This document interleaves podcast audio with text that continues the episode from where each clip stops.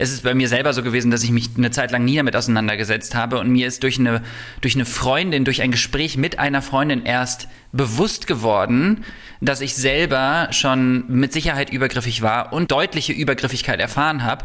Ich konnte auch die Gefühle, die ich damals hatte, gar nicht so richtig einordnen. Lesbisch, bi, schwul, trans, whatever. Sputnik Pride. Der Podcast über queere Themen mit Robin. Und damit herzlich willkommen zu einer weiteren Episode MDR Sputnik Pride. Ich bin Robin und wie ihr vielleicht am Titel schon mitbekommt, wir haben uns heute gedacht, wir machen mal eine etwas andere Folge, eine ganz spezielle Folge, denn normalerweise haben wir ja meist einfach wirklich queere SpeakerInnen da, die über ihr Leben berichten, die vielleicht über spannende Geschehnisse berichten und heute haben wir uns gedacht, wir machen eine Folge, die ein bisschen thematischer ist und die für viele wahrscheinlich auch ein bisschen triggering ist. Deswegen ist hier von Anfang an gleich einmal die Trigger Warning. Wir werden heute nämlich über das Thema Konsens und Übergriffe in der queeren Community sprechen. Das heißt für Personen, die das jetzt hören und sich dadurch getriggert fühlen, die vielleicht eigene Erfahrungen haben, die dadurch ausgelöst werden, dann schaltet bitte ab. An alle anderen, wir freuen uns, wenn ihr hier dran teilnehmt, denn es wird eine Folge sein, in der auch einige von euch zu Wort kommen dürfen. Denn ich möchte ganz transparent mit euch sein. Wir haben vor ein paar Wochen, vor fast eigentlich ein paar Monaten mit dieser Folge, mit der Konzeption dieser Folge angefangen. Wir haben uns gedacht, hey, es gibt ein aktuelles Geschehnis, was wahrscheinlich einige von euch mitbekommen haben. Und das sind die Geschehnisse rund um die erste Staffel von Princess Charming. Denn lange danach kam eine Kandidatin mit einem Video-Statement heraus, die gesagt hat, hey, damals bei der Aufzeichnung gab es einen, einen Übergriff auf mich und ich habe lange dazu geschwiegen und es ist mir ganz, ganz wichtig, das jetzt endlich zu teilen und hat natürlich damit auch eine andere Kandidatin beschuldigt. Und das Ganze, wir möchten das in keiner Weise werten, hat aber auf alle Fälle einen riesigen Rattenschwanz mit sich gezogen. Es wurde wahnsinnig viel darüber diskutiert und vor allem auch in der queeren Community, da es natürlich ein queeres Thema war, wurde sehr viel beurteilt, wurde sehr viel auch gecancelt in alle Richtungen. Und es war ein Thema, was uns, glaube ich, lange beschäftigt hat, weil beide wahnsinnig viel dazu geteilt haben, wahnsinnig viele Leute darüber geteilt haben und man am Ende des Tages gar nicht mehr so wusste, was ist jetzt eigentlich passiert. RTL stand auch im Verruf, RTL hat sogar Videosnippets dazu geteilt. Also es war, müssen wir leider am Ende so sagen, wirklich ein, ein krasses Spektakel rund um dieses Thema, was uns aber allen das Thema Konsens und Übergriffigkeit gerade in der queeren Community wahrscheinlich wieder so zurück in die Erinnerung gerufen hat. Denn ich rede jetzt über mich selber. Ich bin ein schwuler Mann und ich kann euch ehrlicherweise sagen, dass ich wahrscheinlich schon einige übergriffige Verhaltensmuster von anderen Personen und vielleicht auch bei mir selber mitbekommen habe, die ich aber oft gar nicht so reflektiert habe. Und diese Frage hatten wir am Anfang, als wir uns überlegt haben, hey, wir möchten eine Folge über Konsens und Übergriffigkeit machen, natürlich als, als Grundspektakel einmal da und haben dann wahnsinnig viel konzipiert, wie können wir diese Folge angehen, wer ist überhaupt eine Person, die darüber urteilen kann, dürfen wir überhaupt darüber urteilen, haben deswegen auch wahnsinnig viel in der Redaktion wieder verworfen und haben uns jetzt darauf geeinigt, wir machen eine Community-Folge. Ganz wichtig ist nochmal hier vorab zu sagen, wir möchten natürlich in keinster Weise irgendwie urteilen, wir möchten das auch nicht werten, wir möchten einfach nur euch zu Wort kommen lassen lassen. Und deswegen habe ich mir heute gedacht, ich habe mir eine Person eingeladen, die mir sehr, sehr nah am Herzen liegt, denn sie ist unsere rasende Reporterin im MDR Sputnik Pride Team. Und deswegen freue ich mich, dass ich heute Lena bei mir habe. Hi Lena. Hi Robin, es freut mich auch sehr, dass du mich eingeladen hast. Danke. Ich finde es ich find's schön, dass wir beide hier zusammenkommen, aber sind ja heute ein bisschen ernster unterwegs. Wir haben dich losgeschickt und haben gesagt, Lena, du bist selber queer. Ja. Und ähm, das ist, glaube ich, immer wichtig, irgendwie dafür zu sagen. Ich liebe das, dass du bei uns im Team bist, weil das auch nochmal eine queere Sicht rein reinbringt. MDR Sputnik Pride ist ja wirklich auch für, für den MDR ein relativ einzigartiges Format und dass wir da so ein bisschen an einem Strang ziehen. Und äh, deswegen haben wir dich losgeschickt und haben wahnsinnig viele ähm, Eindrücke auch gesammelt, auch verschiedenste Fragen. Möchtest du vielleicht einmal sagen, wie für dich so ein bisschen die, die Reise mit dieser Folge jetzt war? Sehr gerne. Um ehrlich zu sein, hat diese Reise eigentlich schon vor zwei oder drei Jahren für mich angefangen, weil ich seitdem mich gerade mit dieser Thematik viel beschäftige. Mir liegt das selber sehr am Herzen. Es gab nämlich auch so einen Vorfall in der linken queeren Szene in Leipzig. Und das war für mich so der Auslöser. Und jetzt gab es eben wieder so einen Vorfall.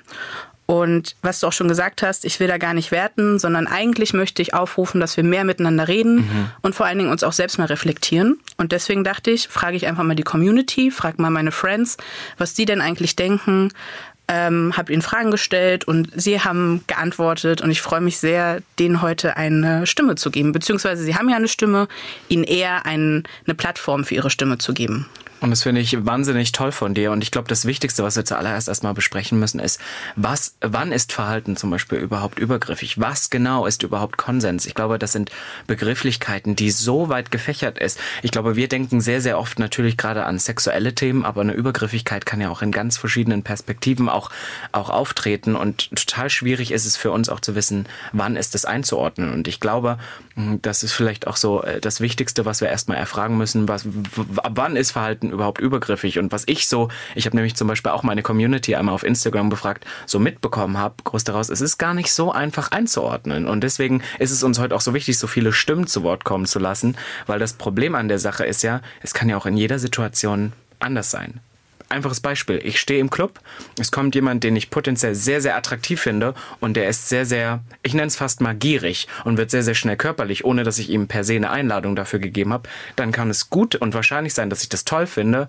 und dass ich ähm, gar nicht vom Übergriff sprechen würde. Dann gibt es aber andererseits vielleicht eine Situation, genau die exakte gleiche Situation mit einer Person, die ich vielleicht nicht so toll finde. Und in dem Moment ist es für mich eine Übergriffigkeit. Und ich glaube, das macht solche Thematiken auch manchmal so kompliziert äh, einzuordnen, oder? Ja, voll. Ich denke auch gerade im Club, wenn man dann zum Beispiel Alkohol getrunken hat oder auch irgendwie andere Drogen vielleicht konsumiert hat, dann ist ja die Wahrnehmung auch nochmal verschoben oder man hat vielleicht Bedürfnisse und lebt die intensiver aus oder kann weniger, weniger Grenzen setzen, als wenn man zum Beispiel nüchtern wäre. Also ich glaube, es gibt nicht den festen Begriff von Konsens oder Übergriff. Das ist sehr fließend. Bevor wir jetzt mit der Community sprechen, wollte ich dich eigentlich auch noch was fragen, was mich schon länger interessiert hat, gerade in Bezug auf Princess Charming.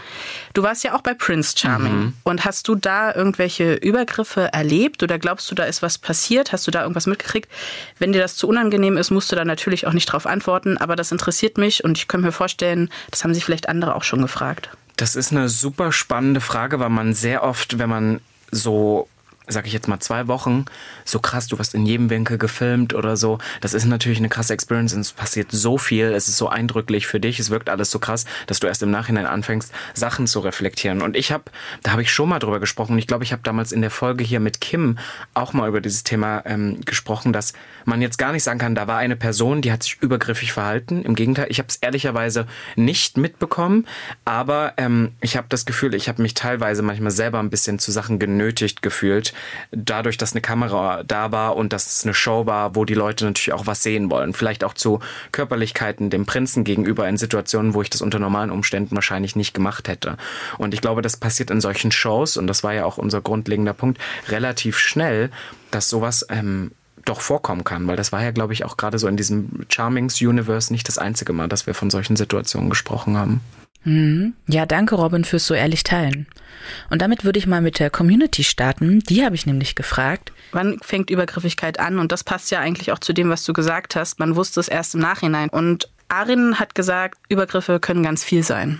Es gibt irgendwo diesen Spruch, meine eigene Freiheit hört auf, wo die Freiheit den anderen eingeschränkt ist. Ich weiß nicht, ob das so super passt, aber wenn Grenzen von Personen überschritten werden und das ist meistens der Fall, wenn Handlungen nicht kommuniziert sind oder unüberlegt stattfinden, äh, beziehungsweise von Normen ausgegangen wird. Ja, und trotzdem ist das, glaube ich, kein Patentrezept. Es fängt aber nicht, definitiv nicht erst bei Küssen, Berühren und so weiter an. Es ähm, viel, viel vorher. Es geht um auch um irgendwie häufig, häufig Nähe, Nähe suchen, jemanden auch so bedrängen, die berühmte Hand an der Hüfte im Club, wenn du dich mit jemandem unterhältst. Das sind ganz, ganz viele Dinge. Ja, sowas hast du ja auch vorhin schon gesagt, so, ne, im Club.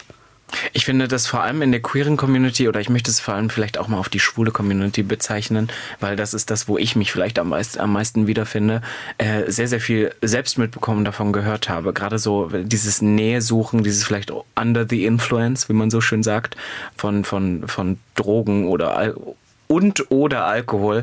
Und ähm, solche Sachen, ja, definitiv, ne?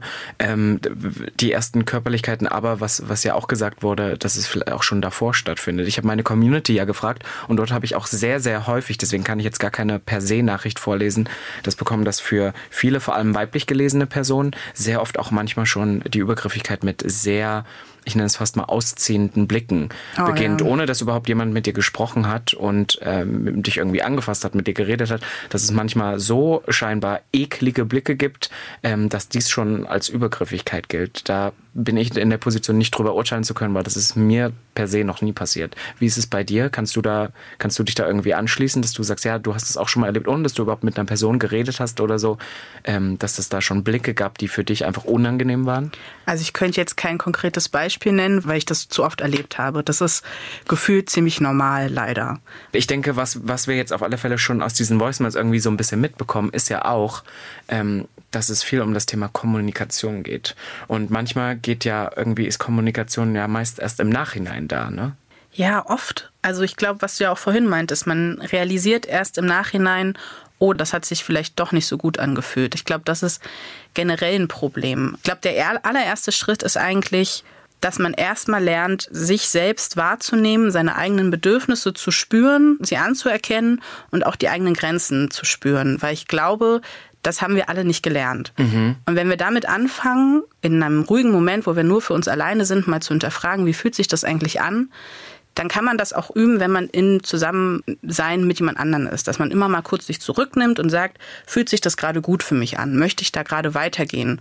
Und dann eben immer im Austausch zu bleiben. Und dann aber auch zu akzeptieren, wenn jemand anders sagt, nee, das möchte ich jetzt gerade nicht. Oder manchmal kann man es ja gar nicht sagen, aber einfach ein Feingefühl für die andere Person zu entwickeln definitiv. Ich habe nur manchmal das Gefühl, dass, und das ist ja, das ist jetzt total meine Wahrnehmung, vielleicht nicht ein krasser Übergriff. Ich habe manchmal das Gefühl, wenn wir über Übergriffe nachdenken, denken wir immer an ganz sehr immense Situationen. Das können vielleicht wirklich mal eine Hand an der Hüfte sein, die jetzt vielleicht noch nicht unbedingt für jeden so krass triggering sind, aber dass solche Sachen manchmal erst passieren müssen, damit sich sowas einpendelt. Weil ich habe manchmal das Gefühl, dass Leute das noch gar nicht wissen und davon erstmal vielleicht übergriffig werden, um dann von der anderen Person, die übergriffen wurde, vielleicht erstmal zu hören, hey, hier sind meine Grenzen und dass es sich dann einpendelt. Ich habe manchmal das Gefühl, hast du manchmal das Gefühl, dass Sachen so erst passieren müssen, damit man sich, damit man irgendwie so einen Konsens findet, was ja am Ende vielleicht das Ziel ist? Ja, auf jeden Fall. Also das habe ich für mich auch selbst erlebt, dass ich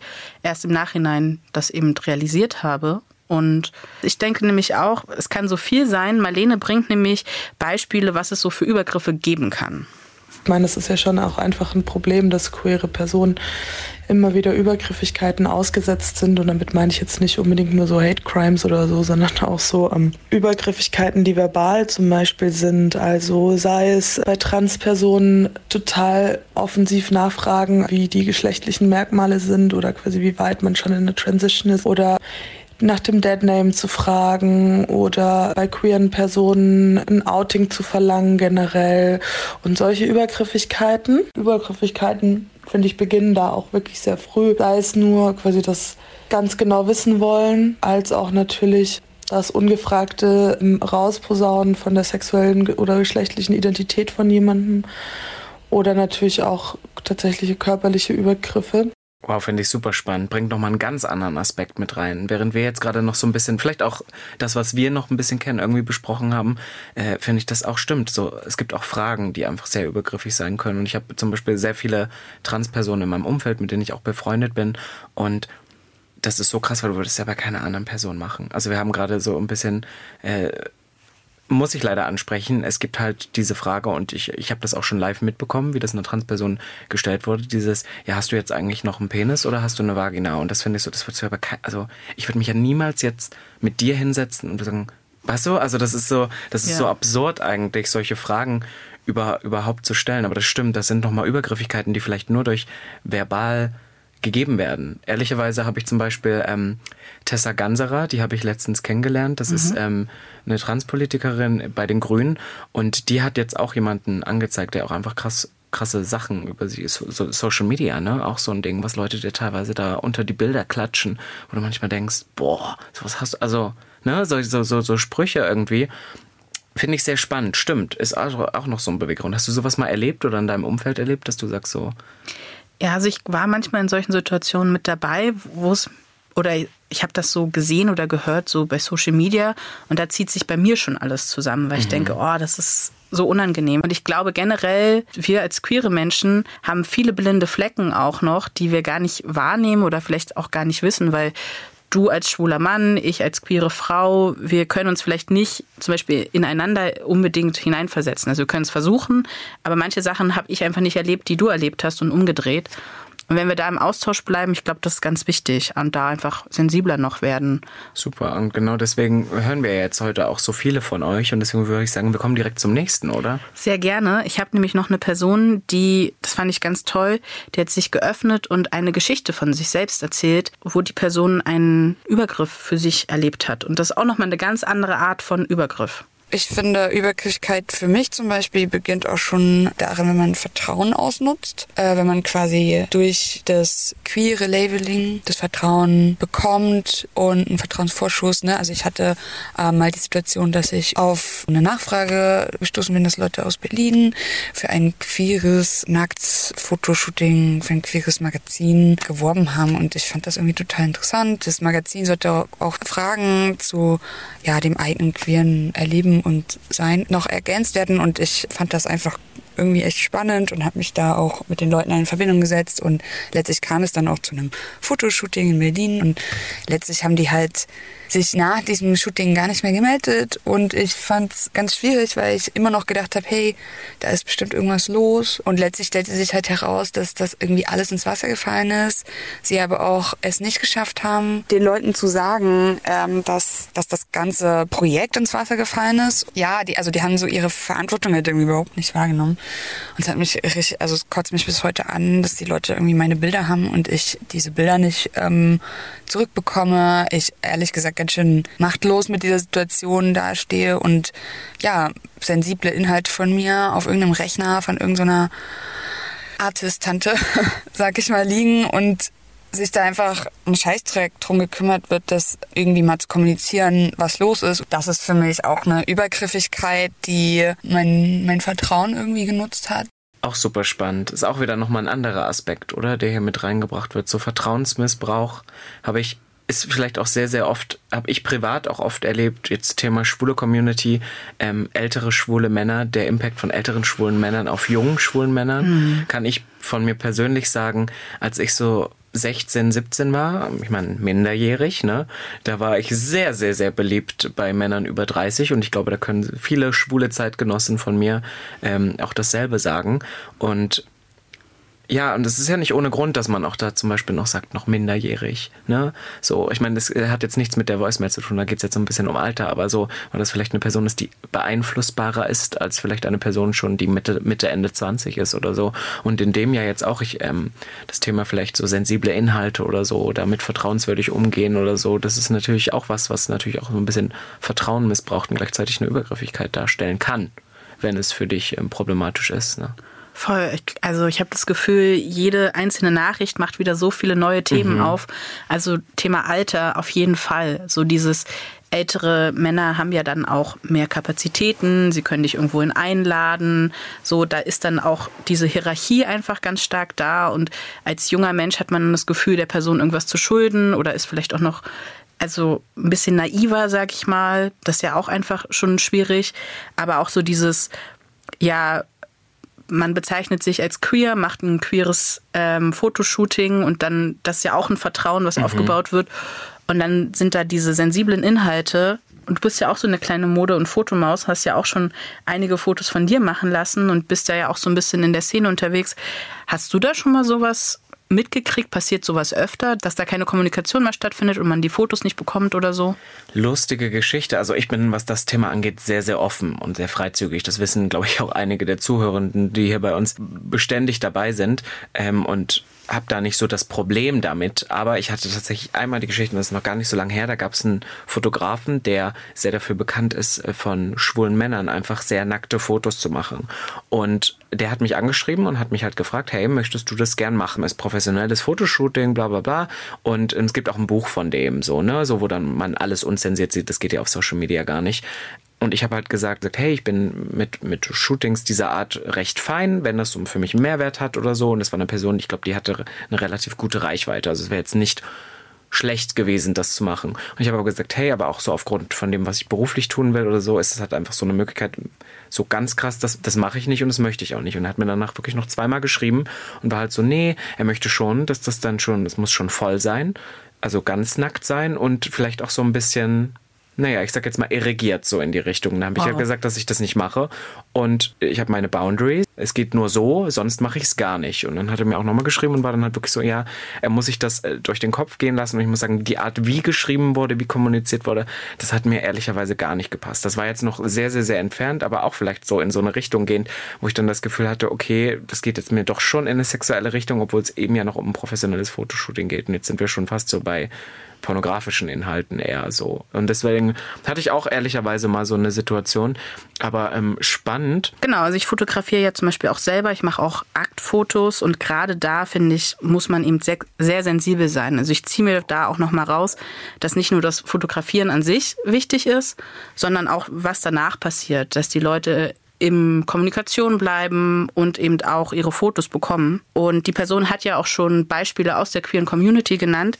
Ich habe nämlich auch gefragt, was ist denn eigentlich das Problem speziell in der queeren Community? Gerade ging es erstmal nur um Übergriffe, aber jetzt in der queeren Community. Und da sagt Zane zum Beispiel, Also ich würde nicht sagen, dass die queere Community ein besonderes Problem mit Übergriffigkeit hat, sondern es hat genauso wie die Gesamtgesellschaft ein Problem mit äh, Übergriffigkeit. Ich denke, das ist ein wichtiger Punkt. Aber ähm, ich würde sagen, dass in queeren Communities manchmal vernachlässigt wird, dass der Fakt, dass man queer ist oder dass man vielleicht bestimmte Art von Diskriminierung erlebt, bedeutet nicht, dass man nichts Falsches machen kann. Und das wird manchmal ein bisschen vergessen. Ah, ich habe da so rausgehört, dass selbst wenn wir selber Diskriminierung erleben, dass das kein Schutz ist davor, dass wir auch selber Fehler machen können. äh, definitiv. Ich fand es auch ähm, spannend, dass gesagt wurde, dass das natürlich nicht ein queeres Thema per se ist, bloß dass es vielleicht auch bei in dem queeren Kontext weniger weniger Mainstream oder groß aufgefahren wird, vielleicht auch oder weniger oder auch oft vergessen wird.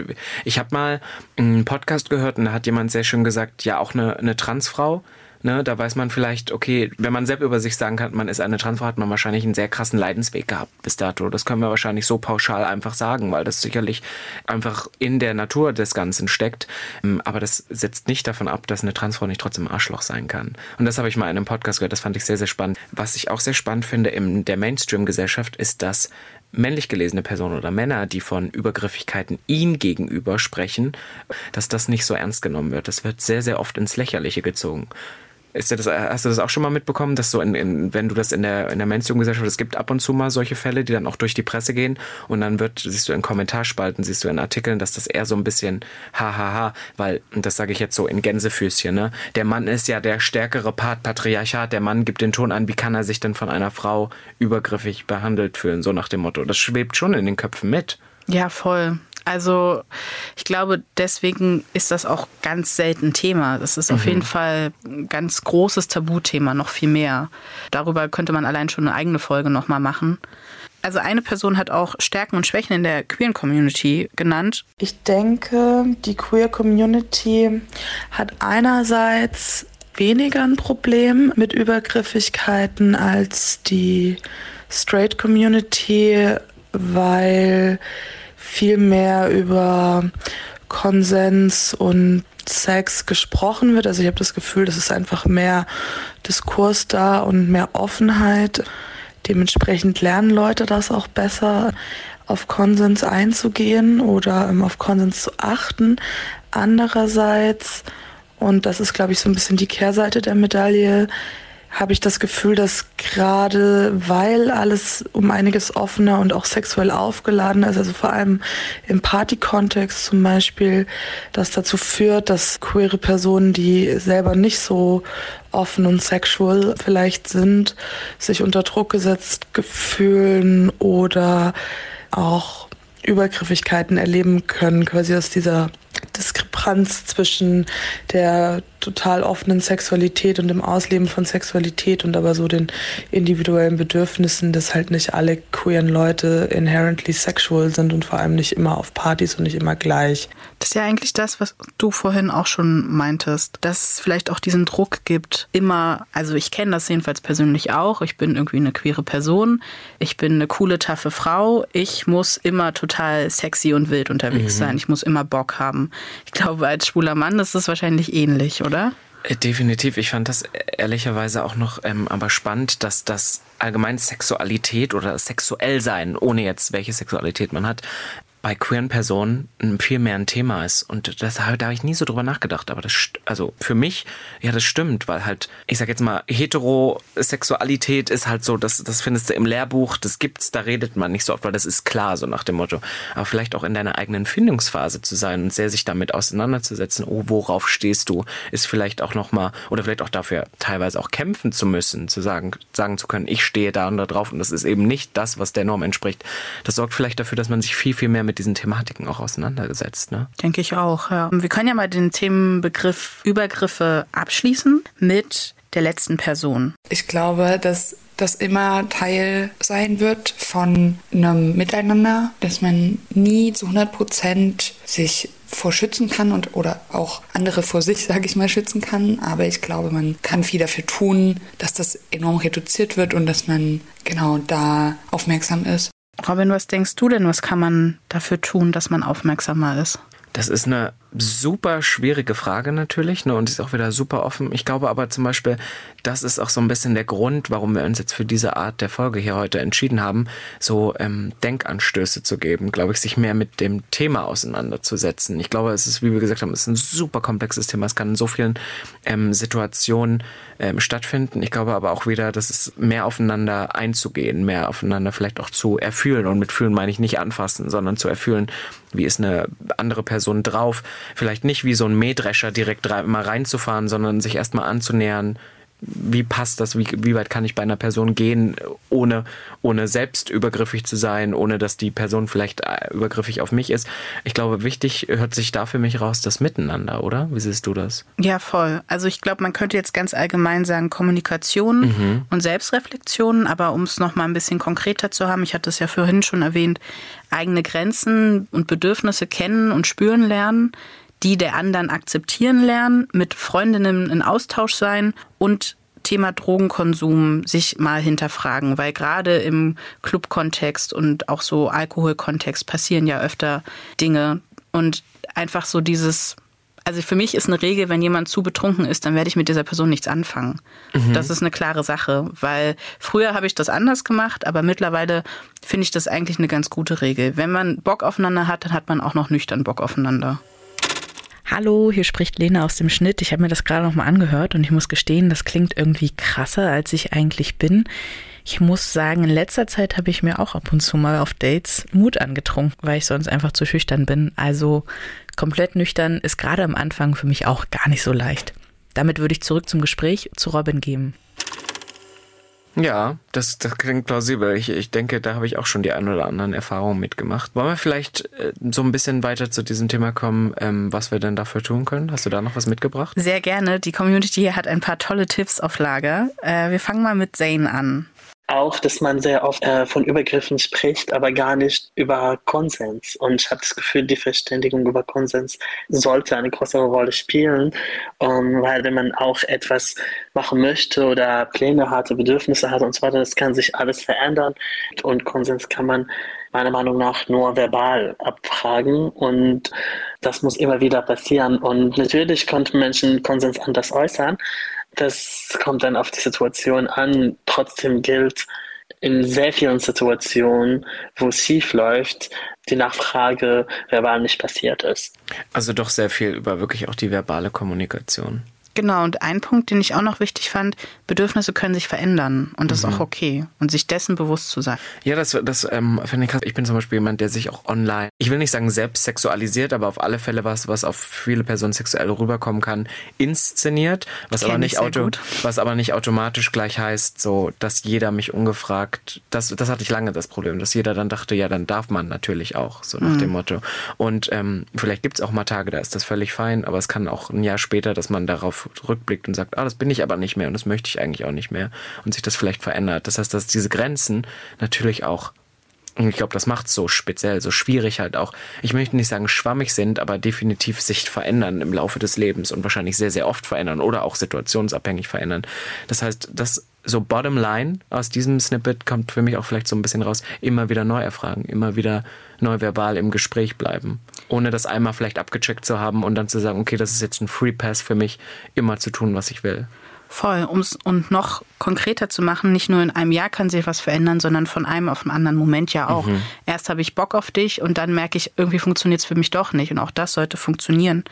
Und Arin hat auch einen ganz spannenden Ansatz noch zum Thema Konsens und gibt sogar einen konkreten Vorschlag, wie man vielleicht auch im Club jemanden ansprechen kann. Ich weiß es nur, wenn ich frage. Und zwar auch nur, wenn ich so frage, dass eben auch ein Nein möglich ist. Und das ist ehrlich gesagt gar nicht so einfach, weil auch ein Witz mit mir knutschen kann, glaube ich, auch manchmal einen Druck aufbauen und dann fühlen sich vielleicht Leute im Eifer des Gefechts irgendwie doch äh, sehr genötigt, da Ja zu sagen, auch wenn das vielleicht was ist, was sie sich lieber nochmal zweimal überlegt hätten.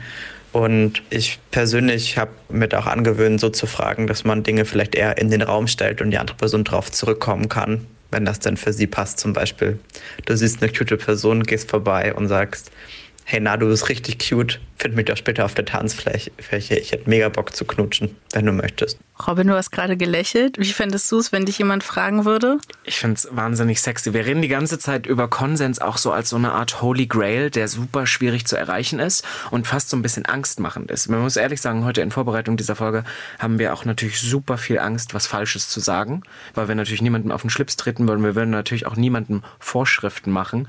Aber ich finde, wir lassen dabei aus, wie wie sexy Konsens auch sein kann. Ich finde es wahnsinnig sexy, wenn jemand zu mir kommt und dann einfach sowas sagt wie, darf ich dich küssen? Aber auch mit so einer, ich finde, das gibt sehr viel Selbstbewusstsein, weil ich glaube, wodurch Übergriffigkeiten auch oft entstehen, ist die Angst von anderen Personen oder von einem selber, dass man abgelehnt wird. Weil so dieses, was, was die Person hier gerade beschrieben hat, ist ja sehr auch dieses, man wenn man so diese Arten fragt, dann muss man auch damit umgehen können, wenn man ein Nein bekommt. Und das können viele Personen nicht. Das heißt, vielleicht machen sie lieber was ohne zu einer, oder sie machen es vielleicht gar nicht. Da gibt es verschiedene Wege, aber wie sexy ist es, wenn eine Person selbstbewusst ist und sagt so, hey, ich finde das und das toll, ich leg mich, ich leg mein Herz hier jetzt hier nach draußen und ich würde dich gern küssen, aber du hast die letzte Entscheidung. Finde ich wahnsinnig sexy. Wie geht's dir damit? Ja, total. Also es würde direkt bei mir kribbeln, mhm, weil ich so denke, voll. die Person nimmt mich auch als Mensch ernst und der ist es wirklich wichtig, dass ich auch Lust dazu habe. Definitiv. Also klar gibt es verschiedene Arten von Situationen, die irgendwie einem in einem Lustgefühl oder vielleicht auch passen können oder so. Ich weiß nicht, wie es euch da draußen geht. Deswegen, wir, wir gehen jetzt natürlich in die Interaktion mit den Bestandsmaterialien, die wir haben. Aber ihr könnt uns natürlich auch gerne schreiben, ne? wie ihr das seht. Was findet ihr sexy? Ich finde, Konsens kann so sexy sein. Total. Ist auch ein schöner, schöner Satz. Schöner, schöner Titel. Ja. eigentlich auch. Da müssen wir mal schauen, was wir machen Schauen können. wir mal. Aber hast du uns noch was mitgebracht? Einen letzten habe ich noch, den ich auch sehr schön finde. Hab mir das angewöhnt, gerade am Anfang, wenn es mit jemandem noch relativ neu ist und man sich wirklich noch nicht so gut kennt und die andere Person auch noch nicht so gut einschätzen kann, lieber einmal zu viel nachzufragen als zu wenig damit man da erstens selber auf der sicheren Seite ist und zweitens die andere Person natürlich auch kein scheiß Erlebnis hat. Genau, und ich habe auch das Gefühl, je öfter man das macht, je öfter man das übt, jemanden einfach zu fragen, was gerade cool ist und ob die Person da auch gerade Lust drauf hat oder was sie möchte, desto entspannter und weniger awkward wird es. Also Konsens ist Übungssache. Konsens ist Übungssache und aufeinander eingehen, ne? Genau. Ich muss sagen, ich habe früher auch das sehr unangenehm gefunden. Da fehlt der Vibe, wenn man fragt. Aber mittlerweile, was du gesagt hast, ich finde das so toll, ich finde das so sexy. Ich muss dann direkt lächeln, wenn mich jemand fragt. Und weil wir uns dachten, dass wir das ja nicht alleine bestreiten können, haben wir uns heute auch noch Aljoscha Mutadi dazu geholt. Aljoscha war schon mal im Podcast. Er ist nämlich einer der fünf Fab Fives von Queer Eye Germany und setzt sich auf Social Media sehr viel auch mit sozialer Gerechtigkeit auseinander, mit sehr, sehr vielen Themen. Er kommentiert sehr, sehr viel und er hat bis vor kurzem auch die Charming-Serien kommentiert und hat sich dann aktiv dagegen entschieden, auch aufgrund der Vorkommnisse, die ja irgendwie im Umkehrschluss auch wieder Anlass für unsere Folge heute waren. Und deswegen dachte ich Ihnen, ich möchte ihn natürlich natürlich auch zu diesen Themen befragen. Und das mache ich jetzt. Du bist eine Person, die sich öffentlich ja auch zum Thema Übergriffigkeit oder Konsens auch schon des Öfteren mal geäußert hat. Ähm, speziell kam uns in der Redaktion natürlich äh, zum Gedanken dieser Vorfall um Princess Charming. Wie hast du diese Situation empfunden? Was hast du gedacht, als du von dieser Situation damals mitbekommen hast? Mir sind sehr viele Gedanken durch den Kopf gegangen. Das ist echt schwierig, das kurz zusammenzufassen, weil da ja ganz viel passiert ist. Es geht ja nicht nur um zwei Individuen, es geht um das Machtgefälle dieser zwei Individuen, es geht darum, dass das nicht die einzige Situation Situation war und es geht darum, wie das in der Öffentlichkeit dargestellt wurde, wie in der Öffentlichkeit damit umgegangen wird und was die Konsequenz in der Öffentlichkeit dann am Ende ist. Aber mich hat tatsächlich mit am meisten gestört, dass die Produktionsfirma äh, fast gar nicht in Verantwortung gezogen wurde, dass es meist am Ende um ein Bashing der Individuen ging. Ja, aber glaubst du, dass solche Formate generell auch dafür prädestiniert sind, dass zum Beispiel solche Sachen passieren können, weil einfach so viel Druck von allen Seiten auf die, auf die Personen, die in diesen Formaten ähm, vielleicht die Darstellenden sind, einprasseln? Ja und nein. Also ja, in dem Sinne, dass der Druck und aber auch letztlich das, was in der Öffentlichkeit wirkt und funktioniert, ist ja, wenn KandidatInnen unter Druck gesetzt werden und wenn das inszeniert wird und wenn Drama passiert, also wenn irgendwas passiert, was für uns als Zuschauende irgendwie vermeintlich spannend ist. Das heißt, dass die Produktionsfirma einen Anreiz sucht, für uns einzuschalten. Ähm, und zum anderen glaube ich aber schon, dass ein fehlendes Bewusstsein in der Gesellschaft für was Übergriffigkeit überhaupt ist, natürlich dazu beiträgt. Das heißt, vieles wird sowohl von Produktionsseite, aber als auch von KandidatInnen, als auch von Zuschauern vielleicht gar nicht als übergriffig wahrgenommen, ist es aber. Und du hast ein ausführliches Video gemacht zu diesem Thema und hast auch ein sehr, sehr langes Statement, was ich persönlich sehr, sehr gut fand, ähm, abgegeben. Und in dem hast du auch gesagt, wir werden es natürlich hier nochmal verlinken in den Show Notes, ähm, dass du ab jetzt solche Formate nicht mehr kommentieren wirst. Wir reden ja auch super oft davon, dass das so ein Bubble internes Thema ist. Ich habe ähm, super viele Personen in, in meinem Umkreis dann doch gehabt, die vielleicht jetzt nicht queer sind, die davon gar nichts mitbekommen haben. Und dann stellte sich immer wieder diese Frage, ah, ist vielleicht in der queeren Bubble, so als lesbische Frau, als schwuler Mann oder vielleicht auch als Transperson, sind Übergriffigkeiten vielleicht viel normalisierter, als wir das denken. Das war, ich würde sagen, fast eine Diskussion, die ja auch irgendwie so ein bisschen ausgebrochen ist. Wie hast du das für dich empfunden? Ich habe auf jeden Fall auch darüber nachgedacht, was das jetzt für, für die queere Community bedeutet in der Außenwahrnehmung. Mhm. Ich glaube, dass man als marginalisierte, diskriminierte Person sich tendenziell eher mit Themen auseinandersetzt, wie soziale Gerechtigkeit zum Beispiel. Und dazu zählt für mich auch das Thema Konsens. Das heißt, je privilegierter und je, je, weniger betroffen man von etwas ist, desto weniger setzt man sich in der Regel auch damit auseinander. Deswegen glaube ich einfach, dass die meisten Menschen das nicht, nicht so wirklich betrifft, weil sie sich nicht damit auseinandersetzen müssen. Äh, und weil der öffentliche Diskurs zum Thema Konsens generell ziemlich fragwürdig verläuft. Siehe Ines Agnoli und Luke Mockridge. Es gibt ja etliche Beispiele dafür, also etliche in der Öffentlichkeit. Es fängt ja jetzt auch erst an, dass ähm, Betroffene sich äußern, dass sie Solidarität erfahren. So, ne? Ich glaube, dass, also ich glaube nicht, dass es da einen Unterschied zwischen queerer und nicht queerer Community gibt. Ich weiß sogar, dass mehrfach äh, marginalisierte Menschen, äh, vor allem Transmenschen oder Menschen mit Behinderung, eine viel höhere Rate an sexualisierter Gewalt erfahren als andere Menschen. Finde ich, finde ich total spannend, weil lustigerweise hatten wir im Podcast auch einen Sinn dann auf dieses Thema gekommen. Vielleicht liegt es auch so ein bisschen daran, nicht unbedingt, dass es an sich mehr Vorfälle gibt oder das normalisierter ist, sondern vielleicht, dass wir uns mit dem Thema Sexualität, geschlechtliche Identität aufgrund von persönlichen Erfahrungen, wie zum Beispiel ich bin schwul, ich bin lesbisch, ich bin trans, viel mehr auseinandersetzen und vielleicht deswegen auch mit so einer Thematik mehr auseinandersetzen. Ja, und es kommt ja auch noch dazu, dass das Thema Sex zum Beispiel in der schwulen Community vor allem ja schon auch ein mhm. Thema ist. Also wir, own, äh, wir ownen das mehr. Ich glaube durch, ich, ich weiß gar nicht, es sind ja mehrere Sachen, die da reinspielen. Ne? Also Warum hat die schwule Community zum Beispiel mehr Sex? Warum ist das Thema Sex größer in der schwulen Community? Ich glaube, das hat zum einen damit zu tun, dass es eine Art von Escape ist, also eine Flucht aus der Realität. Es ist vielleicht aber auch ein sich ständig bestätigen wollen, weil uns ja von der Gesellschaft immer gesagt wurde, wir sind falsch. Ne? Also ich als schwuler Mann, ich bin falsch. Das heißt, wir suchen uns konstant Bestätigung. Ich weiß nicht, ob das jetzt die einzige Theorie ist. Ähm, das heißt, ich glaube schon, dass das auch durch diese Übersexualisierung teilweise natürlich dazu führt, dass es auch zu mehr Übergriffen kommt. Aber again, am Ende ist das Problem ja fehlendes Bewusstsein und fehlende Aufklärung. Es bringt ja gar nicht, das mit dem Finger auf Leute zu zeigen und zu sagen, die haben mehr, die machen mehr. Das Wichtigste und das, was am meisten verhindern wird, ist, wenn wir offen darüber sprechen können und wenn wir uns mit Betroffenen solidarisieren und aufklären. Das finde ich total schön, dass du das sagst, weil für uns war natürlich auch diese schwierige Frage, okay, was, was wollen wir jetzt mit der, mit der Folge erreichen? Wollen wir Leuten sagen, so wird's gemacht und so ist es und das und das ist ein Übergriff und ist das nicht total auch unterschiedlich ne, und kommt auf die Situation an und die Menschen, da sind so viele Faktoren, die mit reinspielen. Äh, was ich aber der, der Meinung bin, dass auch so ein Vorfall, wie wir vorhin drüber geredet haben bei Charmings oder zum Beispiel jetzt diese Folge, die wir jetzt hier rausbringen werden, vielleicht Personen, die sich sonst mit dem Thema nicht auseinandersetzen, einen Denkanstoß gibt. Und ich glaube, äh, mehr kann man im ersten Schritt schwierigerweise gar nicht erstmal tun bei Menschen, um das Bewusstsein zu machen. Deswegen, was erhoffst du dir, was durch solche solche Geschehnisse, die ja äh, leider negativ sind und die wir natürlich vermeiden wollen, aber was da vielleicht auf einer positiven Seite äh, doch passieren kann?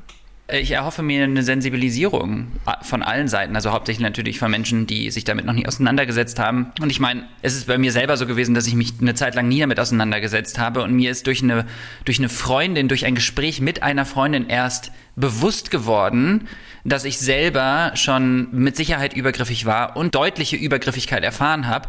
Ich konnte auch die Gefühle, die ich damals hatte, gar nicht so richtig einordnen. Also dieses Unwohlsein und dieses sich irgendwie furchtbar fühlen. Ich kenne das ja schon. Also ich kenne dieses Gefühl, dass ich mich furchtbar führe, dass ich der Fehler bin, dass ich das Problem bin. Und das ist, glaube ich, was, was in der queeren Community und als queere Person eher automatisch passiert. Und am Ende müssen, müssen wir uns allen bewusst sein, die meisten Täter sind Männer. Ob sie jetzt angegriffen werden, also ob sie Aggressoren sind oder Betroffene sind, es sind in der Regel Männer die Täter. So.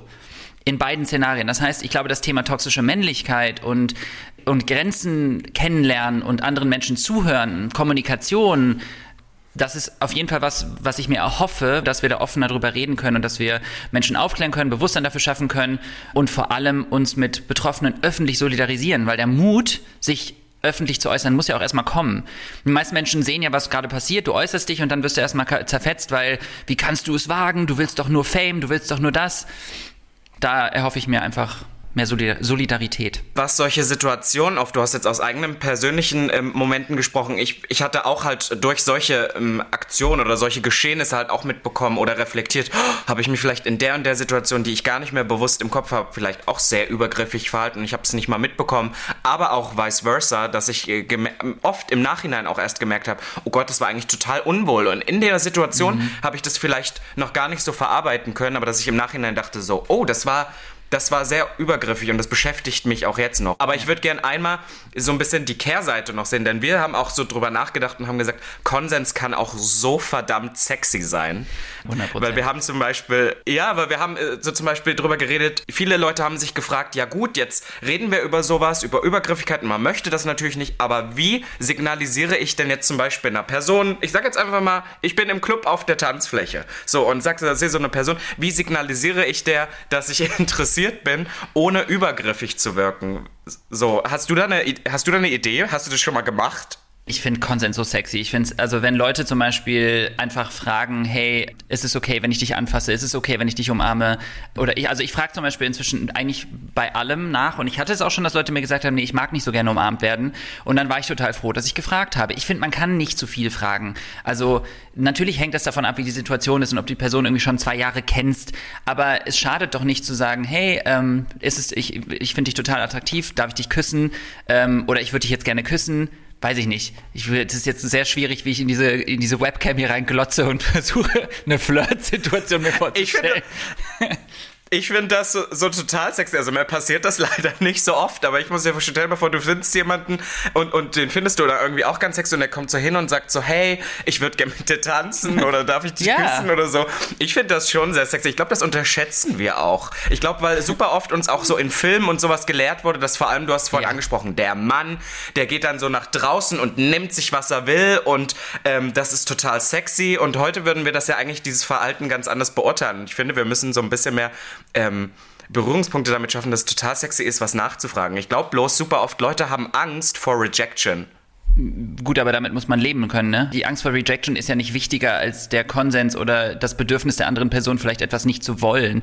Also die Gefühle, ne? wenn, wenn du dir das einfach nimmst, weil du Angst vor Rejection hast und die andere Person sagt, aber ich wollte das eigentlich gar nicht, dann hast du dich in dem Moment übergriffig verhalten. Und wir alle müssen letztlich damit leben, dass wenn jemand sagt, sorry, nee, ich möchte dich gerade nicht küssen, dann ist das so.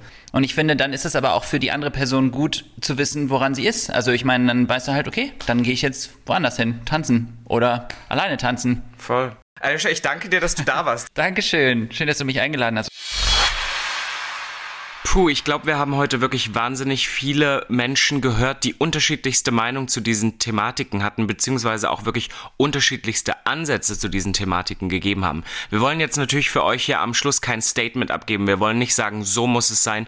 Aber wir hoffen natürlich, dass ihr aus der Folge so ein bisschen was mitnehmt, beziehungsweise euch ein paar Denkanstöße gegeben worden. Denn ich glaube, was wir heute viel gelernt haben, ist, Kommunikation ist key. Wir können damit so viel lernen und ich glaube, wenn wir alle bei uns selber anfangen und so ein bisschen mehr drüber nachdenken, wie wir uns verhalten, können wir das im Zwischenmenschlichen auch wirklich ein bisschen besser aufbereiten. Und für mich persönlich war doch heute das schönste Statement, Konsens kann so sexy sein. Und damit würde ich euch jetzt gerne entlassen. Wir hören uns natürlich in zwei Wochen wieder. Wenn ihr bis dato aber wirklich jetzt diese Folge anhört und euch denkt, hey, ich habe dazu noch was zu sagen, dann schreibt uns eine Mail an pride.mdr.de, schreibt mir auf Instagram, wir würden da gerne eure Meinung hören. Und wir überlegen natürlich auch solche Folgen des Öfteren zu machen. Das heißt, gebt uns gerne mal Bescheid, wie euch das gefallen hat. So, und die nächste Folge Sputnik Pride, die gibt's dann in zwei Wochen. Und wenn ihr jetzt natürlich Bock noch auf so ein bisschen Zeitfüller habt, ne, dann schaut doch einfach mal in der ARD Audiothek vorbei. Da gibt's nämlich alle Episoden Sputnik Pride und aber auch andere gute Formate, wie zum Beispiel Süchtig nach alles von den Kollegen von Bremen Next. Der Reporter Hubertus Koch hat selbst mit Süchten zu kämpfen und begibt sich in Süchtig nach alles auf eine Reise quer durch seine und Süchte anderer. Es geht um Alkohol, über Arbeit bis selbst zu Fitness. Und gemeinsam mit seinen GästInnen versucht er zu ergründen, was Süchte sind, wo Laster anfangen und wo Lifestyle aufhört. Deswegen einmal in die ARD Audiothek geklickt und los geht's, ganz ohne Anmeldung. Bussi! Sputnik Pride, der Podcast über queere Themen mit Robin. Jeden zweiten Donnerstag neu in deiner Podcast-App.